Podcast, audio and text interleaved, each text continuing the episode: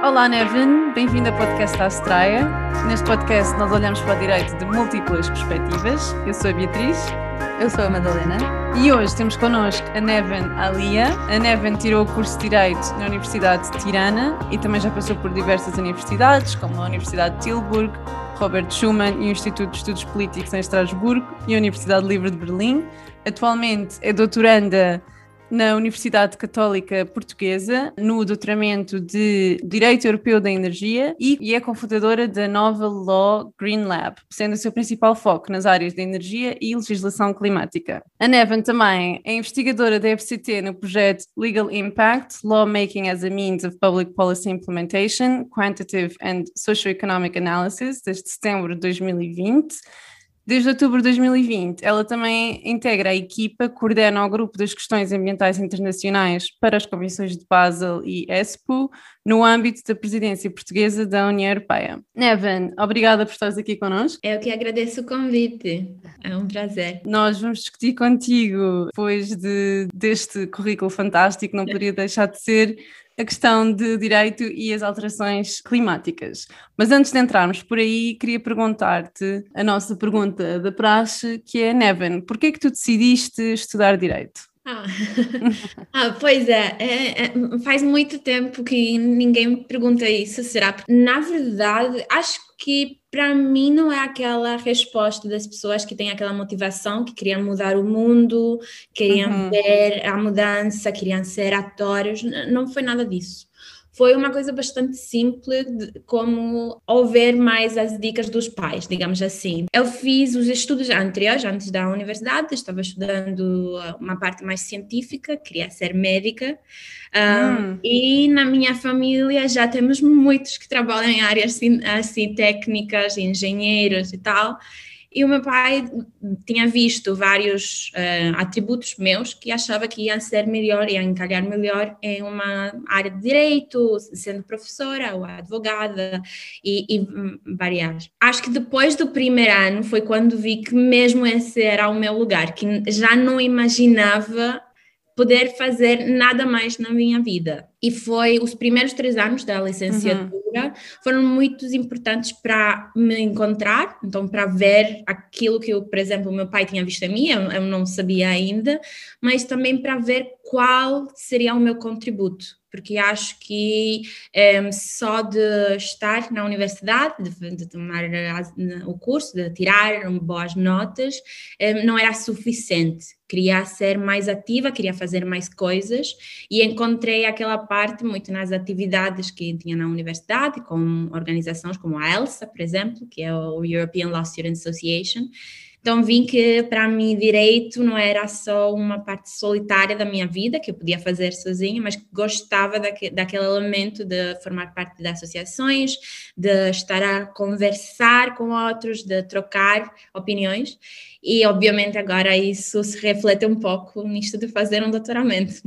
E tu estás agora em Portugal e eu tinha alguma curiosidade, não só em saber eh, o que é que te trouxe uh, até aqui, e, e queria perguntar se, se é fácil ou se é difícil viver em Portugal sendo uma cidadã, uma cidadã de fora da União Europeia. Um, depois da licenciatura, eu tomei um percurso de estudos bastante internacional. Como tu mencionaste, as Sim. universidades, tive muita sorte. Que me faltaram algumas, não?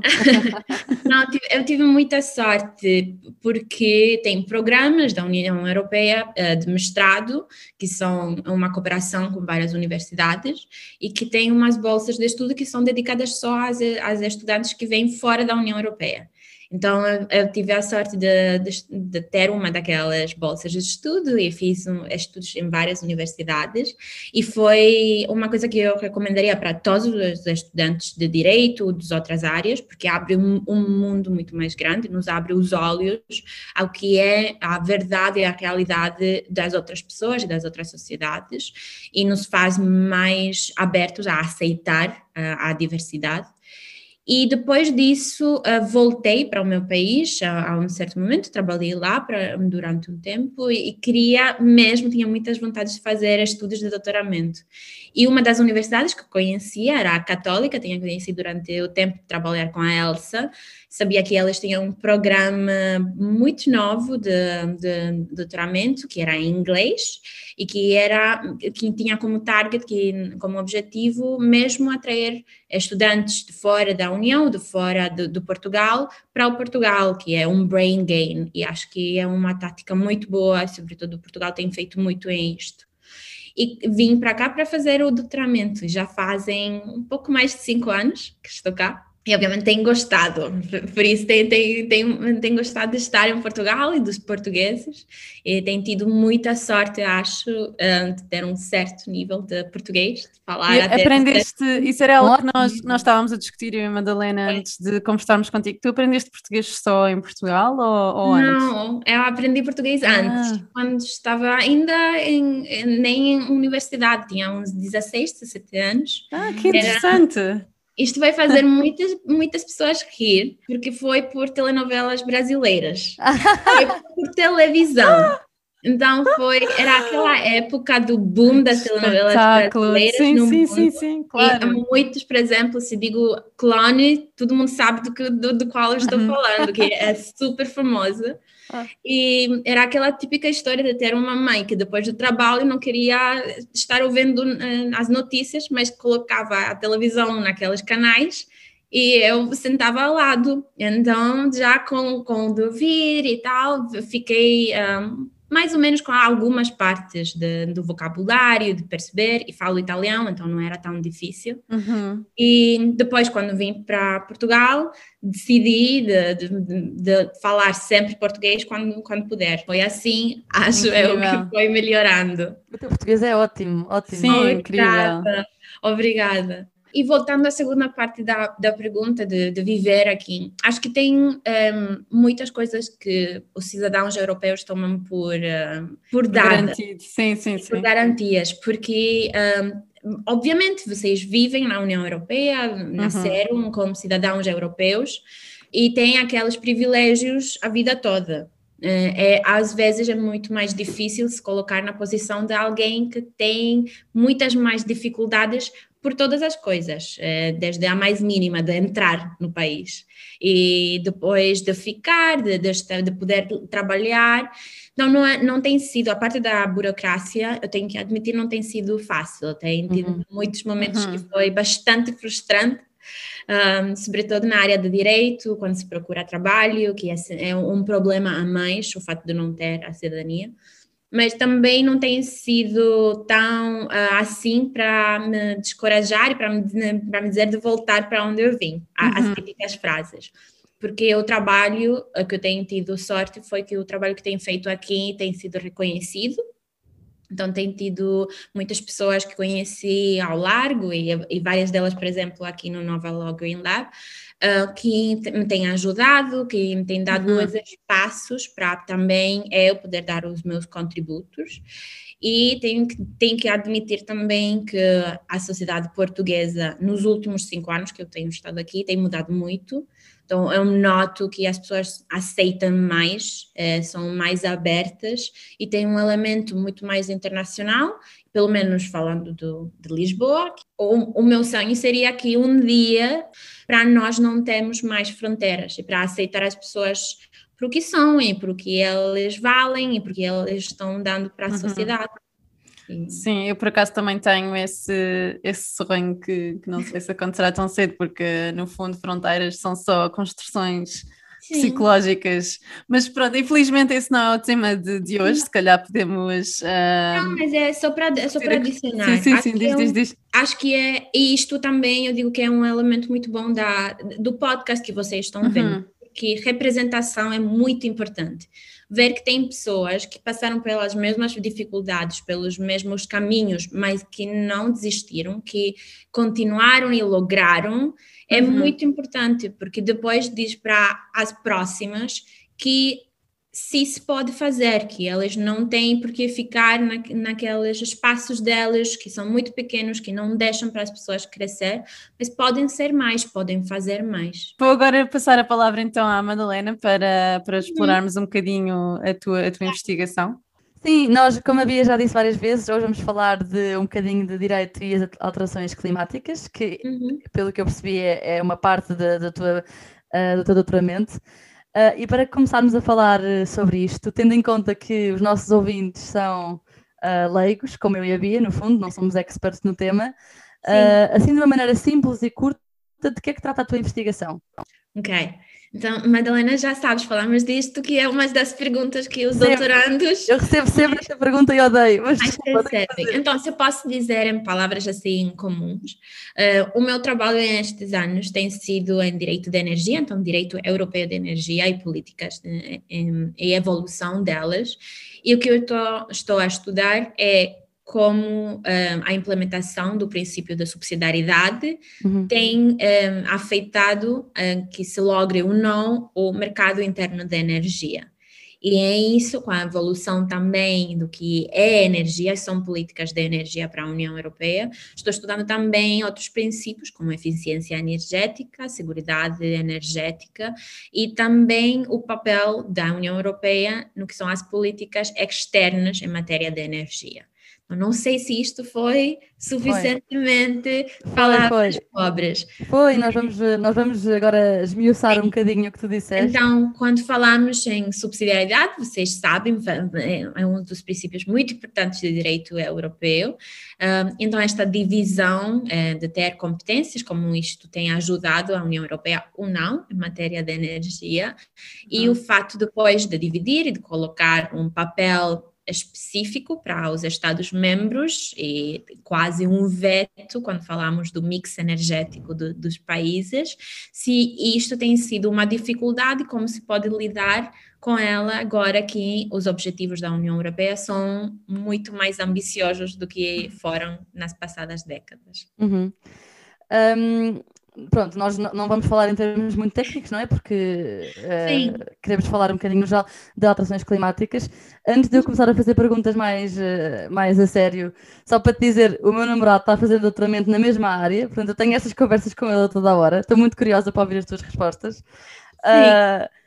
E eu queria começar por perguntar uh, sobre quais é que são os maiores desafios, tanto sociais como jurídicos, no combate às alterações climáticas, mas começar por uh, perguntar sobre esta parte social, porque nós, por exemplo, um, quando eu estive a discutir isto com, com o meu namorado e com, e com a Bia, antes de nós prepararmos Sim. as perguntas, nós falamos, por exemplo, em descarbonizar a sociedade, em procurar biocombustíveis. Uhum. Uh, eu acho que nós as três concordamos com isso, não é? Obviamente, mas há o reverso da medalha, que é há uma indústria muito grande focada nestes, nestes nos, bio, no, nos combustíveis fósseis, no, uhum. um, que não é muito fácil mudar. Há um, há um lado que são famílias e trabalhadores dependentes destes modelos de negócio. Um, portanto, como é que se encontra um equilíbrio entre uma transição sustentável uhum. e uma proteção destas partes? Esta última pergunta, se, se eu soubesse a resposta, eu seria a von der Leyen. Uh, mas, uh, não, agora falando a sério, um, eu acho que não para fazer agora a piada de estamos em momento de mudança, mas estamos mesmo. Uhum. Então, se falamos de descarbonização e da evolução da nossa sociedade, e não, não falando só em energia, porque a energia é um elemento disso. Uhum. Um, este é um momento que temos que ter presente que eh, as épocas que vêm são ainda mais difíceis das que temos deixado, porque o nosso compromisso com esta mudança, com, com, a, com a luta a, a, a, o climate change, tem que ser mesmo muito sério. Então temos que perceber que a urgência da, da descarbonização é tal que não dá nem um segundo passar em vano. Uhum. Um, e uh, por acaso ontem estava falando em, em uma career fair de um, engenheiros de petróleo e de gás. Então, obviamente, tem, tem uma, uma parte da medalha, nós falamos todos queremos mudar, não é? Todos queremos viver um país um, que seja um, fornecido por energia limpa, um, não queremos causar mais problemas para o nosso planeta, mas é muito mais fácil dizer que fazer. Uhum. Então, tem, quando falamos da indústria, como a indústria pode contribuir para a descarbonização, eh, tem muito interesse lá para ficar com o status quo, obviamente, porque é, tem a energia, a descarbonização, tem interesses de, da grande indústria, tem interesses políticos, por exemplo. Estamos em um momento que, mesmo que falamos muito de renováveis, tem países que o gás e o, o petróleo é muito mais barato. Então, obviamente, esta é uma parte do consumidor ter interesse, ter uma fatura da eletricidade, do consumo no final do mês muito mais baixa. Um, a Beatriz está vivendo vivendo em França e ela uhum. sabe que por muitos franceses o elemento de ter energia nuclear é o que ajuda para eles ter umas faturas de energia muito mais baixas. Uhum. E nós que vivemos em Portugal vemos todos os meses que muitas vezes a, a nossa, o nosso consumo de energia é muito mais alto. Mesmo dizemos que no nosso mix energético, no nosso paquete energético, temos mais renováveis, não é? Um, então, Mas são... há quem considere que a energia, a energia nuclear, de certa forma, é, é uma energia limpa, ou mais Sim. limpa do que, do que, do que as outras de, de Bom, petróleo. podemos falar disso, porque é, é, para a União Europeia o nuclear não é uma energia limpa. Não, eu sei, eu sei, eu sei, sim, foi por isso que eu lancei a, Exatamente. A então temos que ter em presente que em, em, na União Europeia nós consideramos qual é a fonte, então o elemento que nós temos que usar, não uhum. é só a parte de não ter emissões. Porque eu acho que isso é, é, muito bem pensado, porque se nós pensávamos só em emissões, não estaríamos pensando no quadro geral ser renovável não é? Estaríamos pensando só fa no fato de, um, de não ter mais um, CO2. E isso não é, não é o, o, propósito que nós temos quando estamos falando em descarbonização. Um, e esse, por exemplo, Madalena, voltando à pergunta, quando falamos de, de combustíveis bio, isso é um, um, dos problemas, que mesmo que tenha uma redução do, dos gás, dos GHG, não é totalmente neutral os uhum. biocombustíveis. E tem também outros elementos, como é o fato de eh, as fontes que se tem que usar para produzir eh, e ainda o processo de produzir biocombustíveis não é neutral na parte de emissões, mas é também aquele mito que se nós temos mais biocombustíveis, teremos menos terrenos para para comida, para para agricultura. Então são são umas duas balanças. O que acontece, por exemplo, é que eu vou tomar Muitas vezes, quando se fala da parte social um, da, da, descarbonização, se fala de países muito pobres. Uhum. Mas eu uhum. vou tomar o exemplo da, da Alemanha, por exemplo. E a Alemanha agora, elas conseguiram ter é, no mix delas 40% sejam do, dos renováveis. Mas também para elas, isto quer dizer que a eletricidade delas é muito mais cara do que outros países que não têm feito este lance. Uhum.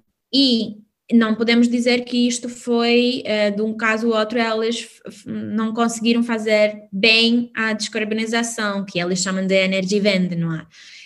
Um, e isso também temos que pensar quais foram os logros delas, é, é, a balança. Então, verdadeiramente, elas pagaram mais, mas também na fatura delas, elas estavam usando formas para as pessoas não pagar tanto como elas deveriam de pagar. E isto é sempre, vai ser sempre assim, porque as pessoas, o consumidor pensa só, ah, sim, mas é, é mais caro, ah, mas é, é, é, é vai ser mais difícil. E nós na União Europeia estamos pensando só no fato de irmos para, para os renováveis. O outro exemplo, ah, isto da Alemanha é um país que tem uns, umas condições muito mais difíceis, que são em várias zonas da Índia, por exemplo. O problema que consiste é que eles usam o que nós chamamos de briquettes, que são aquelas, não sei como dizer em inglês, são, um, são de carvão de, para queimar para nas estofas. E muitas vezes o que acontece quando é frio, por exemplo, é, as mulheres, e por isso são as vítimas mais grandes de, desta descarbonização, mulheres e, e crianças, elas cozinham dentro e com os fumos uhum. têm problemas de pulmões, até várias delas perder a vida. mas depois para elas o custo desta descarbonização é muito grande, mesmo com, perdendo a vida, elas não têm os recursos para conseguir pagar ou, ou para aceder a, a, fontes renováveis de energia. Uhum. Para fazer isto, é nós falamos de descarbonização da economia inteira, não é? A nossa vida totalmente tem que ser descarbonizada. Então, como podemos fazer? Os consumos, podemos reduzir nós os consumos de energia todos os dias. Podemos fazer aquele elemento de não comprar tantas roupas, não é? Podemos ser em isso mais parte da economia circular. Há, há, muitos elementos da nossa vida, por exemplo, que nós não pensamos. A ideia de comer tanta carne, que acontece em muitos países, isso também é um, uma parte é, da, dos consumos.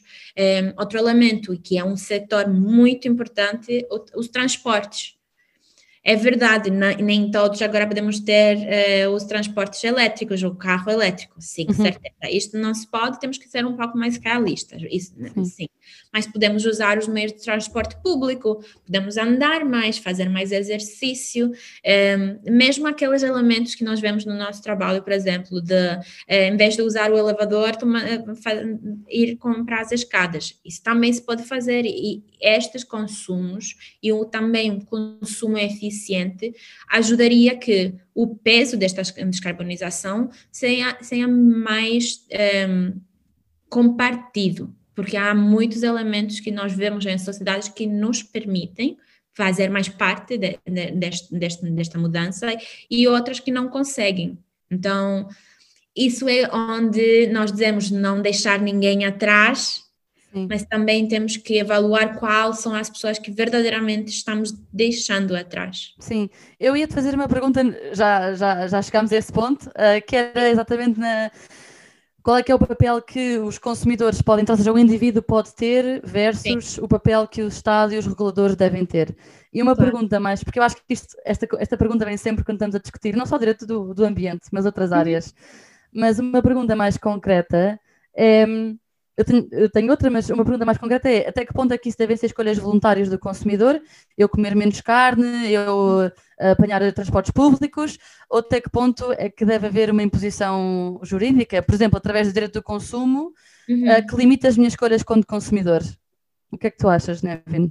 Sim, então eu acho que nós temos visto que a regulação, então um papel muito forte do, do, dos estados tem ajudado porque nem sempre é tão, é tão fácil um, deixar o mercado atuar, deixar as empresas tomar aquelas iniciativas. Isto tem, tem visto muito com a indústria, tenho que dizer. Agora, para os consumidores, é, é um pouco, estão um pouco, como dizem os, os ingleses, on the fence. Então, não sei se é tão bom dizer que vamos tirar a opção de escolha dos consumidores. Totalmente. Talvez o que seria melhor é ter no mercado produtos que sejam mais uh, eficientes de forma energética. As mesmas coisas, por exemplo, com os regulamentos que nós temos vários na União Europeia pela energia elétrica, um, eficiência elétrica, de vários elementos, por exemplo, das lâmpadas, um, da, das etiquetas, que tem que dar mais informação para o consumidor, então saber o que é também a consequência de comprar um certo produto que não, e não outro. Uhum. Um, assim, as escolas não só não, é, não seria o elemento de ser um não voluntário no meu aspecto, mas seriam informadas. Então, uhum. um consumidor que toma uma decisão, por exemplo, vou dizer, o detergente que nós usamos todos os dias de, para os pratos. É, vários delas dizem que eles são nocivos para os oceanos, para as, a, a, os uhum. animais, para então se isso foi, se fosse não é naquelas letras pequeninas que todo mundo tem que colocar lá os óculos para ver, é, se fosse mais óbvio qual é o efeito de tomar uma decisão de ir comprar este produto, em vez de ir e escolher um produto que pode ser que ajude o ambiente, aqueles os que chamam de sabões para usar, ou, ou, outras formas, acho que isso seria melhor. Mas, mas o que acontece. Nevin, desculpa, desculpa, interrom desculpa interromper, mas não, não, é que eu, eu, diria que não, não é só uma questão de informar, mas eu acho que o Estado pode fazer muito mais do que isso, porque, por exemplo, uhum. nós uh, agora, uh, dando o exemplo da Alemanha, mas eu imagino que seja semelhante noutros países, Sim. os Estados neste momento intervêm muito um, na ajuda, ou seja, dão bastantes subsídios na ajuda de produtos pecuários. Portanto, o leite, é, eu acho que é um pouco absurdo um pacote de leite de vaca custar 40 cêntimos ou, ou 30 cêntimos, ou seja, é baratíssimo, enquanto com um, um, pacote de leite de, de aveia, um, que tem um consumo energético muito menor, custa uhum. no mínimo 2 euros. Sim. E isto é porque os Estados estão a sub subsidiar a indústria agropecuária, que também tem um lobby muito forte. Uh, não sei, isto ia-te perguntar se não achas que, para além da informação, os Estados não deviam também um, uhum. não ceder tanto a estes lobbies e se calhar sub subsidiar mais uns produtos e menos a outros, tornar a carne mais cara, de forma que seja mais difícil comprar carne, por exemplo. Acho que, acho que isso acontece em vários países, tá? Talvez uhum. não é o caso, por exemplo, em países como os nossos, que estas são mais, mais comuns, mas há, há países, por exemplo, que estes leite, carne e tal são mais caros por, por falta de, delas, muitas vezes. Um, o que acontece, e tu disseste, que o lobby é muito forte, então é muito mais difícil uh, as políticas serem feitas em várias indústrias que em outras. Eu sempre tenho visto, por exemplo, falando agora de coisas mais roupa, é muito mais caro ser sustentável muitas vezes. Queres Exato, mesmo. Sim. Uhum. Queres, tens a vontade, mas todos os meses, se queres comprar eh, o pão, leite, como tu disseste, coisas, é muito mais fácil, por exemplo, comprar o leite de vaca, um exemplo que tu trazeste, o leite de amêndoa. Eu uso o leite de amêndoa por intolerância, eh, mas é um, tipo, é uns 60 cêntimos mais. Se isso vai acumulando todos os meses, todas as semanas, depois uhum. dá para ver para o consumidor qual é o custo Exato. delas uhum. ser mesmo mais atentos ao ambiente, não é? E eu concordo que estas coisas deveriam ser muito mais baratas e talvez deveria ter mais ajudas no que se chama as novas tecnologias, que seja em roupa, que reutilizam, que seja, em, em por exemplo, em, em, na agricultura ou, ou em várias uh, formas de se alimentar, mas o que acontece também é que ter que ter, uma balança, porque também não podemos dizer que o custo de, de, alteração, de lutar as alterações climáticas vamos levar o Estado à bancarrota porque há muitas vezes que dependemos mesmo daquelas indústrias. Então, há muitos estados, é por isso que o lobby delas é tão forte, porque elas têm um papel muito importante nas nossas vidas. Um, é por isso também que esta é um, um, uma área tão difícil e ter, dar uh, uma decisão final uh, a estes assuntos não é fácil. E o que eu vejo, por exemplo, é que muitas vezes nós um, não pensamos que esta transição não vai ser um processo tão rápido temos muito, muitas vontades disto acontecer e quando falamos, por exemplo, a Madalena estava perguntando antes da indústria do oil and gas, uhum. é, isso eles, e eh, acho que elas e nós temos que ver que vamos mudar eh, a, a, a, nossa forma de viver, mas que a indústria, por exemplo, de, de oil and gas vai estar presente durante várias décadas ainda o que nós podemos fazer e temos que, que, alimentar mais é o câmbio. Então, elas têm que estar presentes, mas é a forma como elas fazem os negócios delas tem que mudar. Então, uh, sim, é, é, são emissores de, de, carbono, mas tem que ser é, low carbon, ou seja, tem, tem que encontrar uma forma para ajudar-nos todos um, e, e, isso não é só o papel do, do, governo, não é só o papel do consumidor, somos, somos todos. É por isso que é mesmo é uma transição na qual temos que participar uh, muito uh, todos nós. E as decisões diárias, olhem, nós estamos usando portáteis hoje. É, é, vou, vou dizer isso. Os, estes portáteis estão ajudando a indústria do óleo e petróleo. Então, tem que perceber que há muitos elementos da nossa vida. Uh, a Madalena está a usar Sim. plástico, né? mas, mas eu, eu, admito então, que tenho algum, alguma reticência. ou seja, eu sinto que a obrigação, na minha perspectiva, pelo menos, deve ser mais da parte do Estado e dos Sim. reguladores do que dos consumidores, porque eu, pronto, até pode estar em letras bold, mas lá está, ao, no final do dia nós pensamos no preço e... Mas não sei, Madalena, Olha, diz, Bia, deixa-me dizer-te uma coisa, porque eu lembro-me, isto aqui é uma parte, mas aqui há uns anos, nós não tínhamos a estreia ainda, e eu sei que partilhei qualquer coisa no Facebook sobre isto, uma notícia qualquer sobre o papel, e eu escrevi qualquer coisa tipo o papel dos consumidores e o papel do indivíduo é crucial. Eu na altura lembro-me, depois tinha um comentário da Beatriz Esperança, que é a Bia, a dizer o papel dos Estados é que é fundamental, temos que intervir. E eu lembro-me já a pensar, ela é direitos humanos, eu sou direito privado. Isto já está.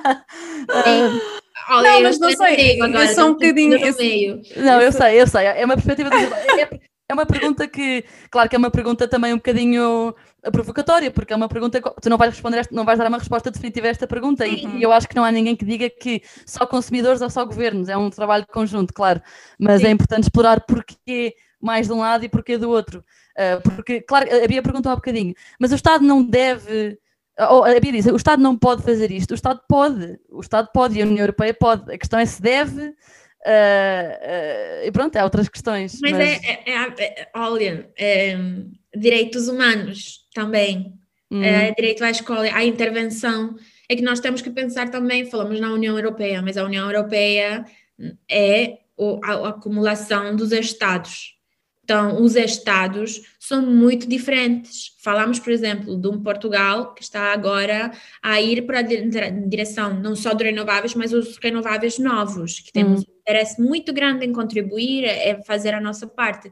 Mas tem estados, e a Madalena falou, por exemplo, das pessoas que, falaram, que estão trabalhando em indústrias que vão ficar atrás, que é, é a Polônia, por exemplo, que tem um problema muito grande, porque eh, se elas vão fechar toda a indústria delas, de, as minas e tudo isso, tem muitas pessoas que vão uhum. ficar é, literalmente não na rua, hum, porque também é lá que nós vemos a responsabilidade dos estados agora de fazer desta transição tal que as pessoas que trabalham nestas indústrias se um, tenham uh, training, se eduquem, têm, têm uh, formas para elas mudar de indústria. Então, tem que fazer também a transição de, destas um, indústrias na forma profissional. Sim. Uma pessoa que está trabalhando, é um engenheiro do, do óleo, do petróleo, por exemplo, vai ser muito bom trabalhando também em renováveis mas ela vai precisar de alguma forma de, de estudos ou, ou de, de, fazer isso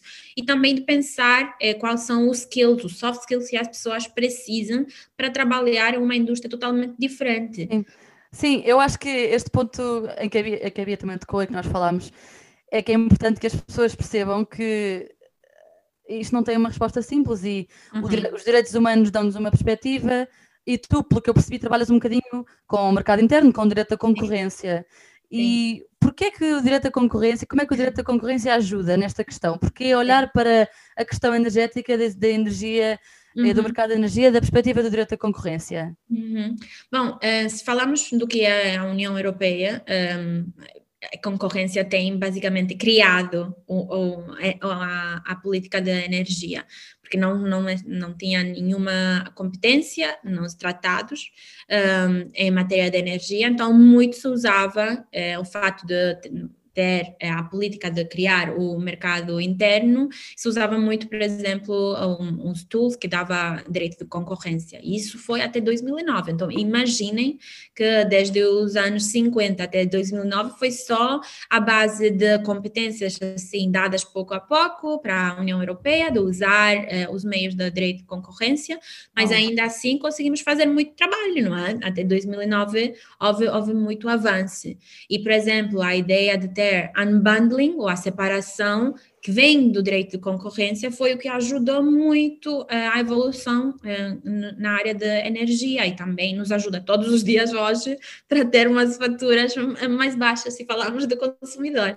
Então, estão muito, na União Europeia, as duas áreas estão muito, muito conectadas. Mas depois, se falarmos de concorrência e sustentabilidade, ou concorrência e ambiente, estas são umas áreas que também têm contribuído e ajudado muito uma com a outra. E, concorrência, um, as pessoas que se especializam nela às vezes são, ficam em um espaço muito pequeno, então obviamente elas sabem muito bem isso e uh, há muitas que trabalham em isto que são um, os setores regulados, então tem muitos que trabalham também em telecomunicação e concorrência, que também tem ajudado ajudado muito.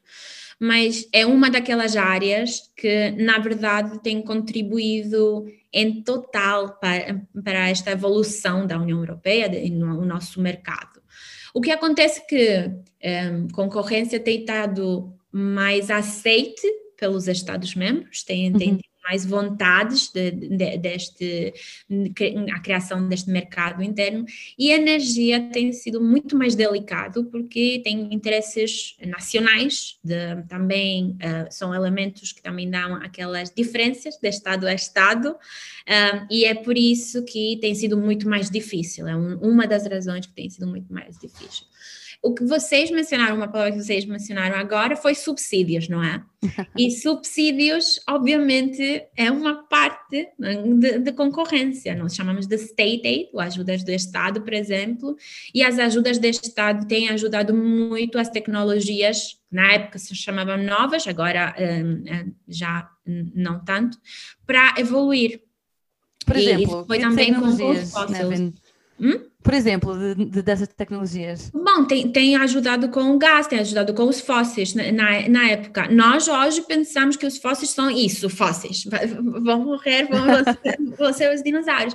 Mas, por exemplo, se, se nos colocarmos nas mentes dos fundadores nos anos 50, e isso é, é, totalmente diferente, foi, foi um, uma, uma evolução que talvez não foi tão rápida como nós queríamos no dia de hoje, mas para chegar até agora tem sido muito importante. Uhum. E os renováveis que nós temos agora, por exemplo, estas tecnologias que nós dizemos do, do solar, por exemplo, que é maduro, é uma tecnologia relativamente madura, o, o, eólico, tem sido ajudado pelos subsídios. Muitas vezes o, as indústrias não podiam ter evoluído desta forma sem as ajudas dos Estados, e obviamente essas ajudas têm sido aprovadas pela União Europeia.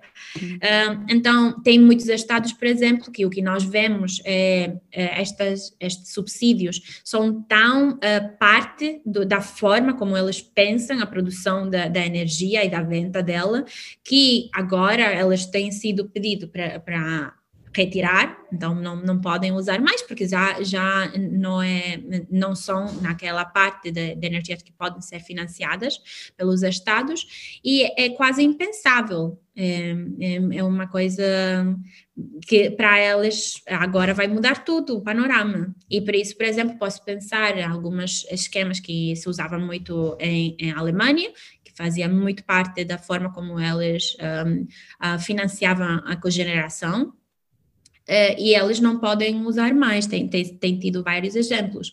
O, por exemplo, é, tem, temos o famoso exemplo da, da Espanha, e aquelas não eram ajudas uh, de Estado de uma forma que nós pensamos um, literalmente assim, de mais comum, mas o fato de que os produzentes do, do, das energias renováveis não tinham por que pagar certas taxas para o Estado é uma forma de, de ajuda de Estado, não é?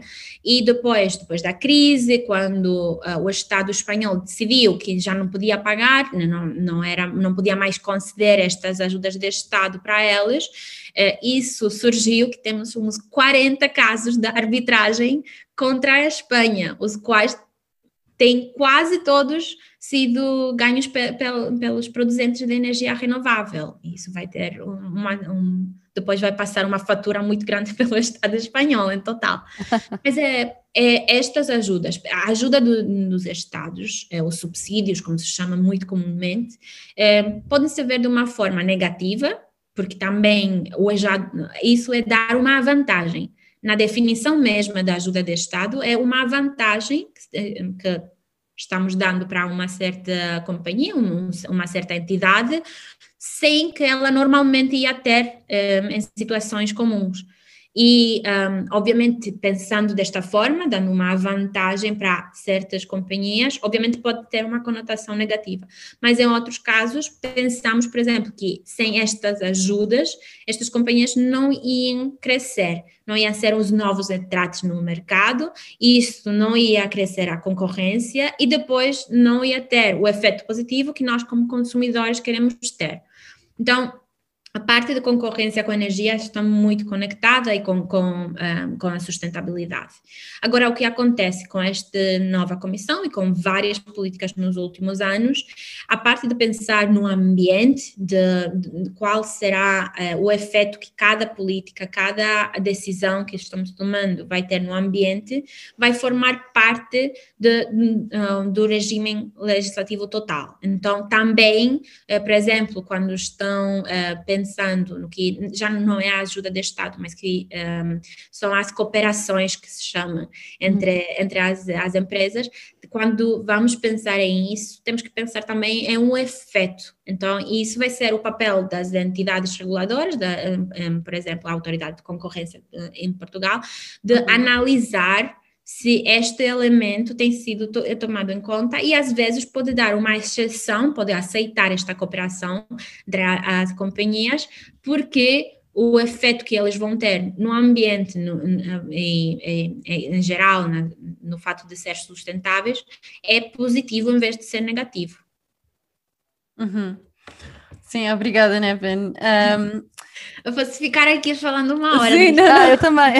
não, nós também, simplesmente, uh, infelizmente, estamos a chegar ao fim, uh, portanto, vou, vou ter que, que, interromper o teu pensamento aqui, imagina, imagina. mas não é de todo por não estarmos interessadas, uh, muito pelo contrário.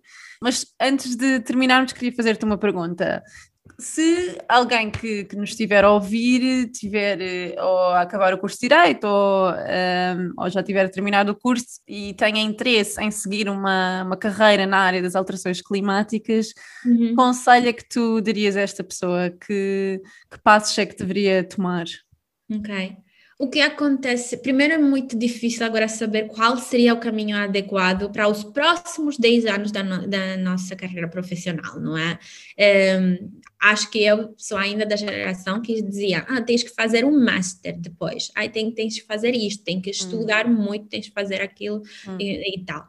Muitas vezes hoje ouvemos, por exemplo, que os que terminaram o master pedem para elas ter já experiência então, para elas já saber, conhecer o mercado, ou já ter qualquer publicação. Então, é muito difícil mesmo dizer é, qual vão ser os passos, um, dois, três, para tomar para tu depois ter a, a maioria das possibilidades no mercado.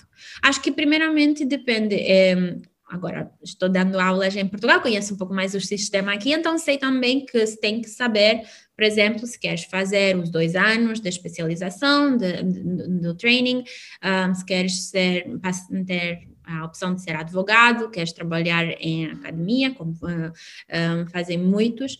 Isto é, isto é importante, mas também é uma decisão que as pessoas sempre acham que se não sabem desde o momento um o que tem que fazer o resto da vida, isto, isto é um problema.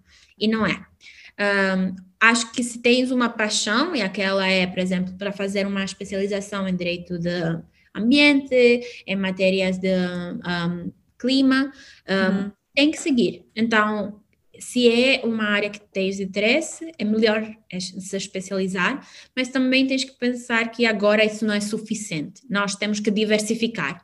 Não é suficiente só ser uh, advogados, conhecer direito, uh, ou uh, falar uma, duas línguas. Hoje há pessoas que falam dez. Há pessoas que sabem de um, data, que sabem de coding. Um, então, tem que ter aquela flexibilidade para ter mais habilidades. Então, para saber de fazer também de coisas que não são estritamente da tua área.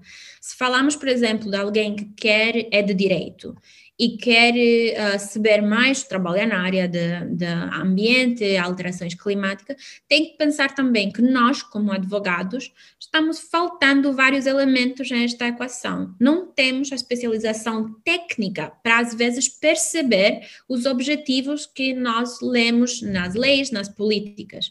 Então, temos que ter também aquela astúcia de, de, de, talvez tomar uns cursos pequenos de especialização. O mesmo tem cursos, por exemplo, que é um, Solar uh, for, for, Lawyers, por uhum. exemplo. Uhum que é, é, uma parte de dar uma perspectiva mais técnica para pessoas que não são, que não têm, não têm toda a educação, a qualificação para poder ser engenheiros, mas na mesma se precisa ter aquele conhecimento básico, para não depois nos convertirmos em profissionais que não sabem o que estão dizendo. Uhum. Não, eu acho que isso é um conselho ótimo, ótimo. E, é algo que nós também discutimos muito aqui na Astreia, a importância desta interdisciplinariedade e, e diversidade, diversidade de, de conhecimentos.